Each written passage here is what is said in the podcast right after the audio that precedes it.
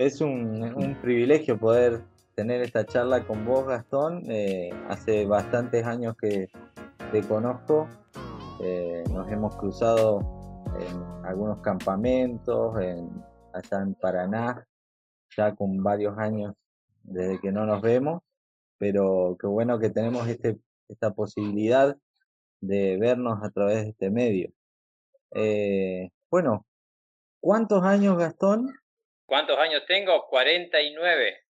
49. ¿Y hace cuánto conoces al Señor? Conocí al Señor de, muy pequeño, de muy corta edad. Eh, nací en un lugar cristiano eh, y, de, muy corta edad conocí a Cristo. No puedo precisar la, edad que tenía, pero sí era muy pequeño. Y lo que sí puedo precisar, que, que no me olvido más, que fue el versículo que cautivó mi corazón, que fue Romanos 5.8, eh, que dice, no, más Dios muestra su amor para con nosotros en que siendo aún pecadores, Cristo murió por nosotros. Y esa palabra pecadores fue la que cautivó mi corazón porque yo pensé que el resto era pecador y yo no era pecador por haber nacido en un hogar cristiano, pero me di cuenta que yo era pecador y ahí pude entender que solo Cristo me salvó. Así que de esa manera sencilla pude conocer a Cristo de muy pequeña edad en un hogar cristiano, como te dije, este, allí en San Gustavo, en La Paz, Entre Ríos. ¿Y cómo fue eh, crecer en una familia cristiana? Realmente son innumerables los, beneficios de tener a, papá y mamá eh, creyentes y desde que desde niño, desde, desde, la, desde estar en los brazos, eh, estar en la iglesia local, la verdad que es un privilegio eh, que poder nacer en un hogar cristiano y poder desde muy pequeño este, asistir a la iglesia, asistir a todas las reuniones, campamentos, actividades. Realmente es una bendición muy grande tener un hogar, porque el Señor allí, allí nos protege, allí nos cuida, y por sobre todas las cosas, lo que mis padres me hicieron y siempre mi, papá me decía, yo lo único que puedo hacerte es llevarte hasta los pies de la cruz de Cristo. La decisión después es de cada uno. Y eso hicieron, eh, llevarme hasta los pies de la cruz de Cristo y bueno, cada uno tiene que tomar después la decisión por el Señor. Cuando eh, después vos te fuiste de ahí de La Paz o de San Gustavo, ¿en qué zona estás?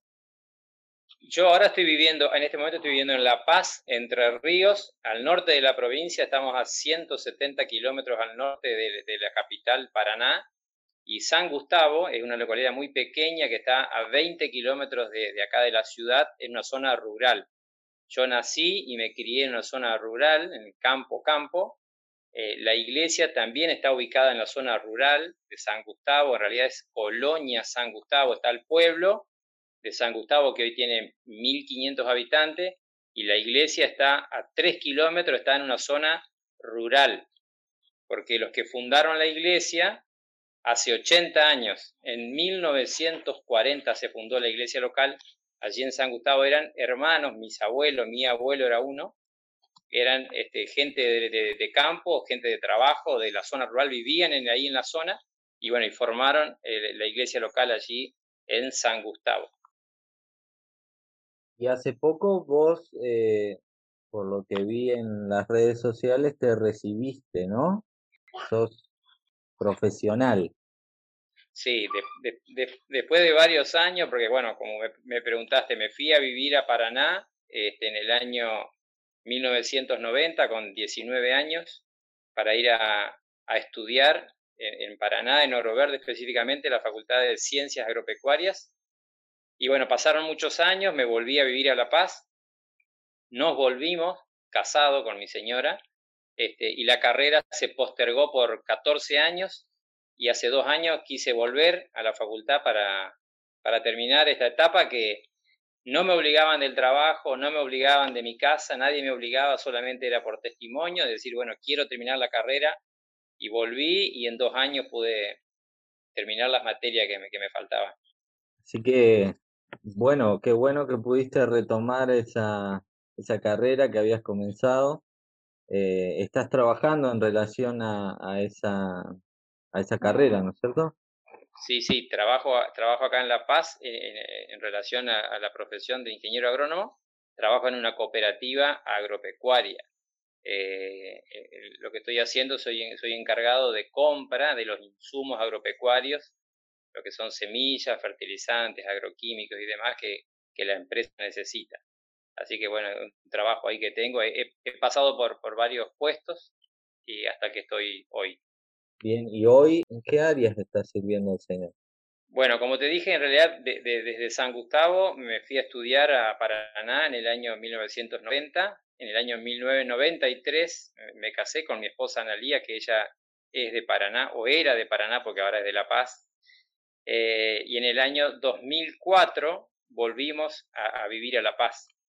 Eh, en el año 2004, o sea, hace 16 años que, yo volví a mi ciudad y ella vino a vivir conmigo y con mis cuatro hijos acá a La Paz. Vivimos en la ciudad, eh, como te dije, la iglesia local está en San Gustavo, pero también hace cuatro años que tenemos en la ciudad eh, un local alquilado. O sea que hoy hacemos reuniones en San Gustavo y reuniones acá en La Paz sirviendo en la iglesia local. Hoy, hoy estoy como anciano, con otro hermano más, con, Pablo. Somos dos ancianos en, la iglesia local y estamos trabajando en varios ministerios.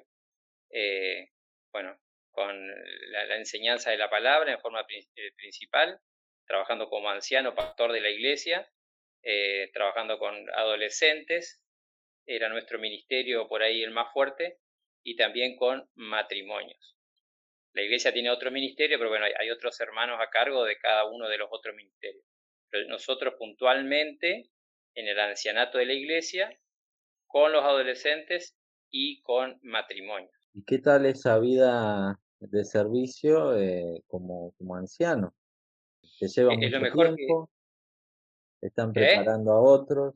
Sí, por, supuesto, lleva mucho tiempo, más, más del, por el trabajo secular que, uno tiene. Yo trabajo prácticamente nueve horas por día, este, tener también la familia, tener mis cuatro hijos eh, y estar al frente de la iglesia.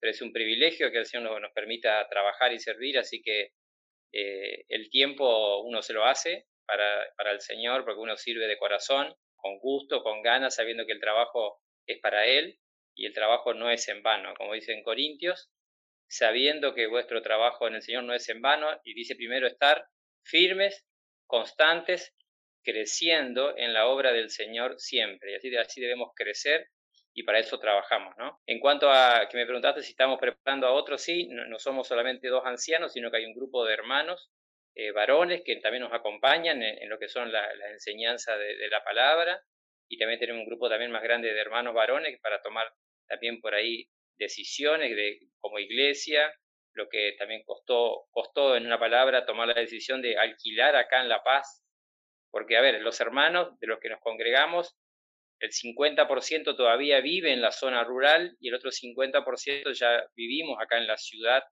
Así que desde muchos años se quería tener en La Paz un lugar para las reuniones y siempre estaba la decisión, sí, estábamos con ganas, pero nunca se tomaba la decisión real primero por, por, el, por acá había que alquilar, el costo del alquiler y, demás cuestiones. Pero en realidad eh, es algo que se, oró por muchos años hasta que llegó la oportunidad. Cuando el Señor arma todas las cosas, solo tenemos que obedecer. Y el Señor armó que podamos conseguir el local, que podamos alquilarlo hace 3, 4 años, que podamos pagar el alquiler. Uno piensa a veces en lo económico, pero no es lo primero que hay que pensar, es lo segundo o tercero. Lo primero hay que pensar si es la voluntad del Señor y así fue. Fue la voluntad del Señor que hace cuatro años podamos tener este local acá en La Paz, alquilar y, tener las reuniones, tanto en San Gustavo, que hacemos la cena del Señor, o se hacía por lo menos antes de la pandemia, y este, a la noche acá en La Paz se hacía una reunión de predicación del Evangelio, cosa que no estábamos teniendo tanto en la zona rural, porque lo que queríamos es poder invitar a las personas, y no es lo mismo trasladarse 20 kilómetros a una zona rural donde no hay colectivos, en cambio, invitarlos a, un, templo, a, una iglesia en la ciudad es mucho más sencillo. Así que desde, que tenemos el salón acá en La Paz, la iglesia también se ha visto involucrada en los hermanos, en invitar a otros conocidos, familiares, para que escuchen el mensaje del Señor. Y ahora con el tema de la pandemia cambió mucho la metodología, se están reuniendo, están teniendo reuniones por medio de Zoom, ¿cómo están haciendo? Sí, hace siete meses, desde marzo, que, no nos podemos reunir. Inicialmente este, los mensajes los días domingos los grabábamos, cada uno de los que compartimos los mensajes los grabábamos el audio y, ya teníamos desde antes un grupo de WhatsApp donde están todos los hermanos de la iglesia, y pasábamos el audio hasta que después, en, poco, en uno o dos meses, nos dimos cuenta que el, Zoom era una buena herramienta que el Señor permitió. Así que empezamos a hacer las reuniones por Zoom y la verdad que también es muy lindo porque, bueno, como estamos ahora, nos podemos ver las caras, nos podemos saludar, más allá que siempre está el amor en Cristo de querer abrazar al hermano, de querer saludarlo, darle un beso. Pero bueno, esto permitió por lo pronto que nos podamos ver las caras con el Zoom y hacer las reuniones, tanto las reuniones de oración y la reunión de domingo a la noche hacemos por Zoom. Y, hay varios hermanos también de, mayores de edad y también se han podido conectar, que eso también es bueno. Algunos por ahí le han enseñado, bueno, cómo, cómo hacer con un celular, bajar la aplicación, conectarse para la reunión y la verdad que es, bueno disfrutar de hermanos de, más de 75 años que estén escuchando un mensaje, la verdad que es algo que el Señor permitió este, y está bueno, muy bueno disfrutar de, la comunión virtual, pero es la comunión en Cristo y es lo más lindo. ¿Y qué cosas has aprendido en este último tiempo? Yo creo que este tiempo que el Señor permitió de pandemia hace, hace que aprendamos muchas cosas. Por ahí este, estábamos acostumbrados, como dice un hermano amigo mío, que dice, somos muy eventistas, hacemos muchos eventos o hacíamos eventos, eventos y eventos, ¿no? Yo creo que este tiempo ha permitido que podamos bajar un cambio, tranquilizarnos, tener más tiempo en nuestras casas, con nuestras familias, con nuestros hijos, este, y ha sido un tiempo distinto y un tiempo hermoso de, haber aprovechado en casa, en familia, eh, por supuesto siempre orando por los hermanos de la iglesia, pero ha sido un tiempo distinto y hemos aprendido que a pesar de estar en nuestros hogares, el Evangelio no se dejó de predicar. Es más, yo creo que con, este tipo de, de, aplicaciones, de, las redes sociales, estamos predicando creo que más que antes. O sea, el Señor está permitiendo que de una u otra manera, por medio de un estado de WhatsApp, por medio de un mensaje de WhatsApp, por medio de una reunión por Zoom, o sea, hay eh, eh, muchas maneras por medio de las redes sociales en el cual el Evangelio se está pudiendo predicar. Y eso creo que hace 10 eh, años atrás ni hubiéramos pensado que estaríamos predicando el Evangelio de esta manera. Así que eh, aún en la crisis, el Señor nos mostró que la palabra del Señor eh, tiene que seguir corriendo y tenemos que seguir predicando por, hasta, lo, el último de la tierra. Dice en, en Hechos, me seréis testigos en Jerusalén, Judea, Samaria y hasta lo último de la tierra. Y para nosotros lo último de la tierra es todo a nuestro alrededor. Como te dije, La Paz tiene aproximadamente 25.000 habitantes. San Gustavo, donde está la iglesia, tiene 1.500 habitantes. Después trabajamos en otras localidades que están a 25 kilómetros más, que se llama Estación Estacas, tendrá 500 habitantes. Trabajamos en otra localidad más que se llama Ombú, que tendrá otros 500 habitantes, son 15 kilómetros más. Y después hay otra localidad más que se llama San Ramírez, son todos parajes rurales. Pero yo digo, donde hay un paraje rural hay personas y esas necesitan escuchar de Cristo. Así que hemos, este, hemos estado trabajando en, estas localidades, no solo La Paz, San Gustavo, Estación Estacas, Ombú y San Ramírez. Hasta ahí es donde hoy hemos llegado. Y hay más parajes, hay, otros parajes más que eh, una vez hicimos una actividad en San Gustavo mismo, una actividad para niños, una actividad evangelística, y había una familia desde un paraje que se llama Las Toscas, está a otros 25 kilómetros más al norte, ya contra Corrientes, contra la provincia de Corrientes, porque estamos nosotros a 40 kilómetros del límite de la provincia, y nos decía que por favor vayamos a llevar la actividad esta para niños en ese paraje. Y bueno, viste, uno dice, Señor, ¿cómo hacemos? no Porque a veces las fuerzas se terminan, los obreros son pocos y la mies es mucha, ¿sí? Pero bueno, hay que orar eh, porque la gente está necesitada de Cristo eh, muchísimo y en esta época de pandemia con más razón, porque piensan que, el mundo se termina, piensan cuántas cosas, que por supuesto el Señor puede venir hoy mismo, pero bueno, nosotros tenemos la, la, solución a los problemas y se llama Cristo Jesús. No hay otra solución. Gastón, cuando yo pienso en años anteriores, eh, desde que te conozco, siempre eh, te vi como un hermano que animaba a otros, ¿no? Y seguramente ha sido de bendición para, para muchas, muchas personas. Pero si vos pensás eh, en relación a tu vida, hombres que hayan impactado tu vida, que hayan sido de bendición. Si tuvieras que mencionar, yo sé que eh, quizás es difícil pensar en, en, en, algunos en particular, pero vamos a hacerlo eh, en dos o tres personas, dos o tres hermanos, que vos digas, estos hombres impactaron mi vida, Dios los usó. Bien, te puedo nombrar tres, exactamente tres o cuatro voy a nombrar. En primer lugar, mi papá, porque mi papá, como dije al principio, me condujo hacia los pies de la cruz de Cristo, que fue lo más importante. En primer lugar, mi papá. En segundo lugar, mi suegro de Paraná, porque con él eh, pude eh, estar compartiendo eh, los 11 años de casado que estuve en Paraná. Vivíamos con Analía, con mi esposa, en una casita que nos hicimos sobre la casa de él, que, o sea, él me prestó la terraza y la casa la hicimos con Analía, yo y él, mi suegro, y mientras pegábamos los ladrillos, este, paseábamos por la Biblia desde Génesis hasta Apocalipsis, ida y vuelta, o sea que el aprendizaje en las cosas del Señor, mi suegro ha sido importante en mi vida. Y en tercer lugar, este, Jaime Burnett, eh, el anciano de la iglesia en calle Cervantes, también influenció mucho en mi vida porque fue también quien me alentó eh, a, trabajar y a servir al Señor. Y también Ever Galito, eh, porque con Ever también y Fiona compartimos mucho, mucho tiempo en, la iglesia en calle Cervantes, cuando estábamos, estábamos todos ahí. Hoy Ever está en la iglesia de la zona norte, pero bueno, en su tiempo estábamos este, con Ever y Jaime en, Cervantes y la verdad que fue un tiempo hermoso, de mucho desafío, de, mucho crecimiento, de, alentarnos a, crecer, a, seguir y a servir al Señor. Así que esos fueron los cuatro hermanos que para mí este, influenciaron en mi vida y como vos dijiste, hoy quiero influenciar a otros que, siguen atrás, porque la vida cristiana es eso, ¿no? Es pasar la posta, Así como fue con Moisés y Josué, Moisés no pudo pisar la tierra prometida, Dios les mostró, dice, ahí está la tierra, pero la vas a ver, eh, no vas a poder pasar porque él había este, cometido errores, no pudo, pero bueno, Moisés eh, murió, terminó y no es que quedó en la nada, apareció Josué y Josué sin duda que estaba preparado desde antemano por Moisés y todo continuó exactamente igual. Y esa es la vida cristiana, es pasar la posta del Evangelio este, sin, sin, sin mancha, ¿no? sin, sin errores, pasar lo que nuestros eh, abuelos nos enseñaron, lo que hemos recibido por parte de Cristo, por supuesto, del Espíritu Santo, pero pasarlo a las generaciones que vienen para que puedan obedecer al Señor.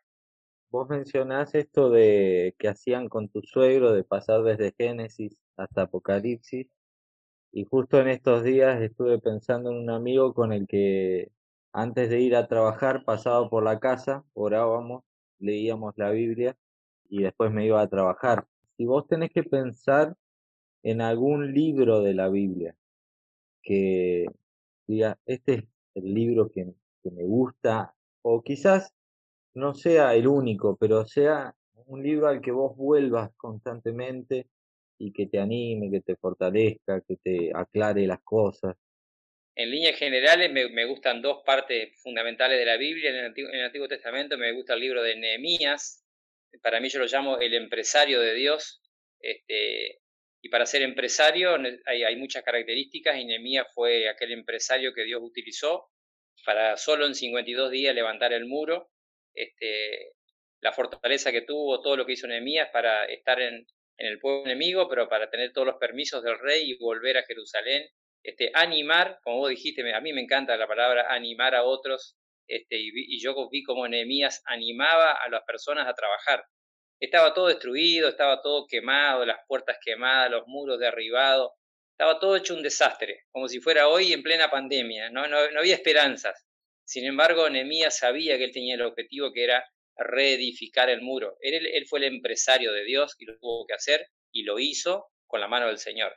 Y el otro segundo pasaje, me encantan los viajes del apóstol Pablo en el libro de los Hechos, porque creo que Pablo ha sido la persona utilizada por el Señor en, en, las primeras épocas de la, de la, de la iglesia, cómo fundó iglesias, cómo, cómo fue llevado por el Espíritu Santo. Me encanta en el segundo viaje cuando, cuando está allí para pasar a, a Troas, a Macedonia, esa visión de noche del hombre macedonio que le dice, ven, pasa, ayúdanos, este, y Pablo pasa a Europa, o sea, realmente me, me apasiona los viajes misioneros de Pablo, cómo, cada detalle, cómo el Señor obró en Pablo, en los compañeros, en Lucas, en Sila, en Bernabé, en Juan Marco, que, que Pablo lo rechazó humanamente, sin embargo el Señor lo utilizó a Marcos, porque sabemos que escribió el Evangelio, y después al final el mismo Pablo me dice, tráeme a Marco, el cual me es útil, ¿sí? Y él dijo, eres un inútil, sin embargo Dios dijo, este es útil para la obra.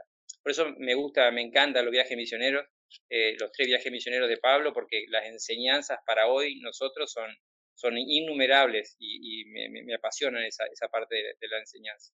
¿Y algún versículo que sea un versículo que recuerdes constantemente? Eh, acá lo tengo abierto en mi Biblia, 2 Corintios 12, 15.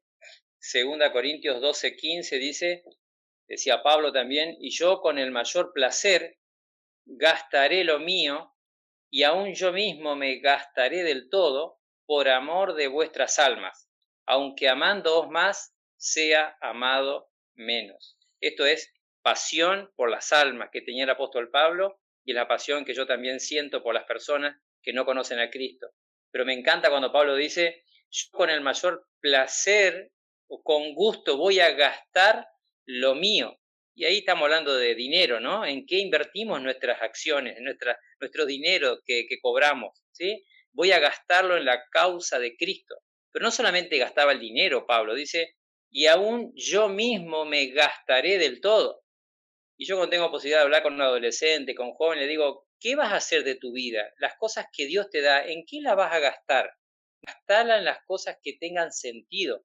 Gastala en la causa de Cristo. Ahí es donde tiene sentido este, tener nuestra, toda nuestra vida puesta en ese lugar. O sea, me encanta ese versículo por, por, por, por la pasión que tiene Pablo de, por las personas, la pasión de vivir por Cristo. Es lo que nos tiene que motivar y nos ayuda cada día para enfrentar, porque problemas tenemos todos los días, desde el primer día, desde el primer minuto hasta el último minuto del día, hay inconvenientes. Ahora, cuando estamos en la causa de Cristo y sabemos que vamos a gastar el dinero, vamos a gastar nuestras vidas en algo que realmente valga la pena. Como dice el Señor, no hagáis tesoro acá en la tierra, no ahorréis en pesos, ni en dólares, ni en nada, ahorrá, ahorrá en el cielo, donde nada se corrompe, ni el oro, perdón, ni ni la orina, ni la polilla, corrompen los tesoros que hacemos en el cielo.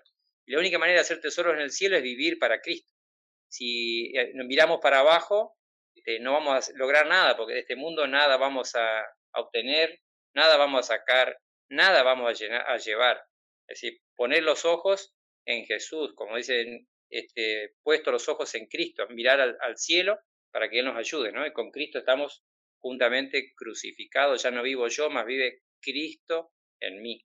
Eh, ¿Qué es lo que te emociona de la obra de Dios en, chicos, en adolescentes? Yo sé que eh, varios años has estado colaborando con la actividad de adolescentes y también con el campamento allí en Entre Ríos que se hace todos los años, ¿no? El, campamento Crecer. Sí, eh, empezamos a, colaborar con, mi señora este, en el año 2000 2001, eh, perdón, 2001, y creo que dejamos este año 2020, o sea que 20 años seguidos estuvimos yendo allí a Crespo, eh, en lo que se llamó, se llama Crecer. Crecer es Centro Regional de Entrenamiento y Crecimiento de Entre Ríos. Y comenzaron con campamentos de adolescentes allá en ese año que fuimos nosotros, en el año 2001, y este año 2020 se hizo el último de manera presencial y ahora el 21, el próximo año, va a ser el primer campamento virtual. Bueno, hasta este año 2020 estuvimos colaborando, yo cada vez muchísimo menos, por supuesto, mi señor estuvo en la cocina, pero bueno, desde, un inicio trabajamos con, este, con todo el, amor por Cristo de, ir hacia los campamentos. Ese primer campamento, nuestro hijo menor este, tenía cuatro o cinco meses y nuestra hija mayor habrá tenido cuatro o cinco años.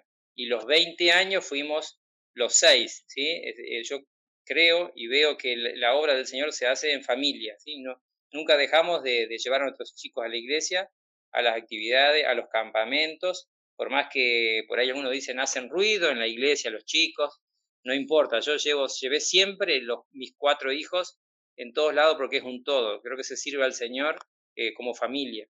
Y, eso lo, lo, defendí siempre, lo hicimos con Analía, a pesar de que puede ser decir una, una, una causa pesada ir con cuatro niños a un campamento, pero ellos lo disfrutaron y nosotros también lo disfrutamos y, y, jamás fue una carga para nosotros llevar cuatro chicos a un campamento y a su vez, a su vez estar trabajando en el campamento. Analía siempre en la cocina, yo en, otras áreas de los campamentos, pero este, nunca fuimos a, descansar, al contrario, este, invertíamos este, nuestro tiempo e, en, los campamentos. En el año 2004, que nos vinimos a, vivir a La Paz, este, yo en el trabajo que tenía, que tengo todavía, cuando tenía solamente dos semanas de vacaciones, mis vacaciones yo las invertía en los campamentos. Una, la de enero, en Crespo, y en julio en el campamento que hacemos nosotros como iglesia acá en La Paz. O sea que mis primeros tres o cuatro años, este, las vacaciones eran para estar en los campamentos, no eran para otra cosa. Por supuesto que siempre también como familia tratábamos de tomar unos días, eh, algún lugar de vacaciones por ahí, pero este, cuando uno está eh, enfocado en la obra del Señor, este, va con la familia, va con el tiempo, va con, con todo, porque sabemos que, que no es un gasto, es una inversión, ¿sí? Hoy dice, hoy un campamento podría valer este, mucha plata en pesos, pero no es un gasto, es una inversión y por eso tenemos que siempre trabajar y motivar a, los que vienen, diríamos, porque el, trabajo este, realmente es hermoso, vivir la pasión por Cristo y, eso nos ayuda siempre a estar trabajando en esto.